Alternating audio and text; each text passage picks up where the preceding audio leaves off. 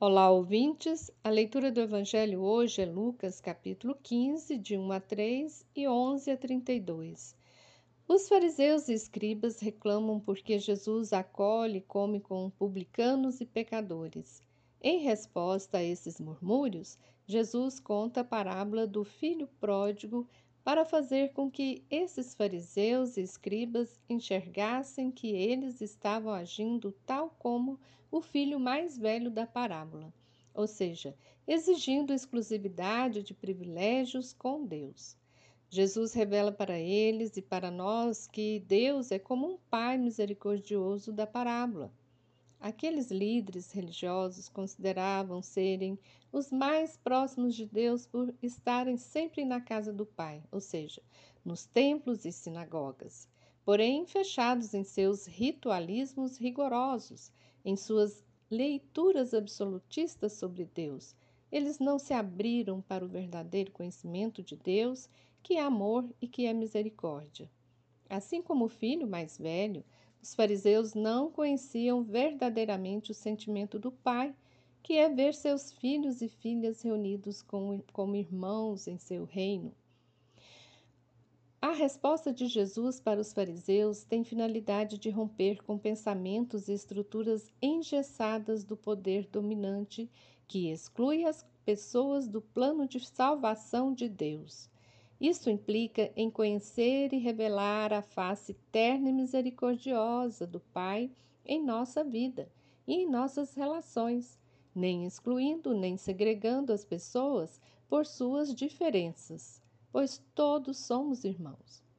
Nesta semana de memória à luta das mulheres, é importante também varrer do chão da Bíblia toda interpretação que violenta e exclui as mulheres e revelar todas as leituras que incluem o papel protagonista e as representatividades femininas de Deus. Este é um esforço importante para que possamos resgatar o valor da mulher na Bíblia e as mulheres de hoje, e empoderar as mulheres de nossa realidade. Fazendo assim, vamos visualizar todo o capítulo 15 do Evangelho de Lucas pois há três parábolas que querem revelar a misericórdia de Deus: Deus como um pastor, Deus como uma mulher que vai à casa e Deus como o Pai misericordioso. Perceba que a parábola que representa Deus como feminino está no centro do capítulo. Isso não foi colocado aleatoriamente. Era um recurso literário muito usado pelos povos da Bíblia chamado de quiasma concêntrico. Era para que os ouvintes centrassem valor no que está no meio, assim como num sanduíche. O evangelista Lucas também usou desse recurso ao dizer que Jesus quis mostrar aos fariseus e escribas que Deus também é como uma mulher que cuidadosamente busca o que perdeu e faz festa quando encontra. Na Bíblia, temos muitas representações de Deus como feminino, porém, infelizmente, foi apagada e silenciada de nossas catequeses. Por isso, devemos resgatar essa representatividade divina e essa parábola da moeda perdida também nos ajuda a fazer esse questionamento.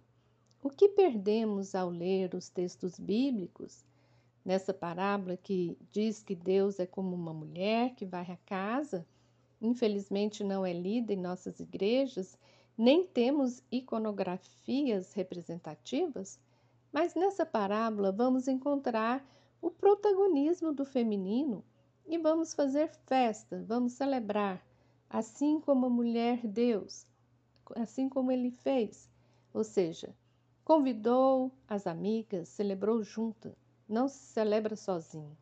Portanto, ao longo do mês de março, possamos aprender com Jesus, com as comunidades cristãs e com as lutas das mulheres, para enfim festejarmos juntas e juntos a conquista de relações de igualdade e equidade. Amém. Você ouviu o comentário do Evangelho feito por Simone Furquim Guimarães, do Centro de Estudos Bíblicos do Planalto Central. Este é o podcast Naciana, do blog Coletivo Naciana. Campanha da Fraternidade 2023. Nenhum cristão pode ficar insensível com o fato de 80% da humanidade ser obrigada a viver com apenas 20% dos recursos disponíveis. Nenhum cristão pode lavar as mãos quando se gastam em armas e extravagâncias os recursos que poderiam estar a serviço da saúde, da educação, da habitação e da construção de redes de saneamento básico. Campanha da Fraternidade 2023. Fraternidade e fome. Dai-lhes vós mesmos de comer.